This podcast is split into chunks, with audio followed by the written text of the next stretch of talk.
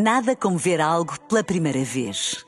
Porque às vezes, quando vemos e revemos, esquecemos-nos de como é bom descobrir o que é novo. Agora imagine que viu o mundo sempre como se fosse a primeira vez. Zais. Veja como se fosse a primeira vez. Boa. Se não nos amamos a nós próprios, quem nos poderá dar um amor que satisfaça? Se não nos amamos a nós próprios, nem o mundo inteiro é suficiente para suprir o vazio interior. Então, em vez de procurar fora, precisamos de nos voltar para dentro. É um passo que nem todos, nem sempre, temos coragem de dar, mas que, que outro caminho podemos fazer?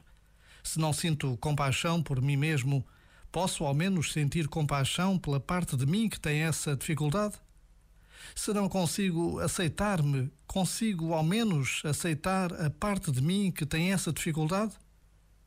Já agora, vale a pena pensar nisto. Este momento está disponível em podcast no site e na app.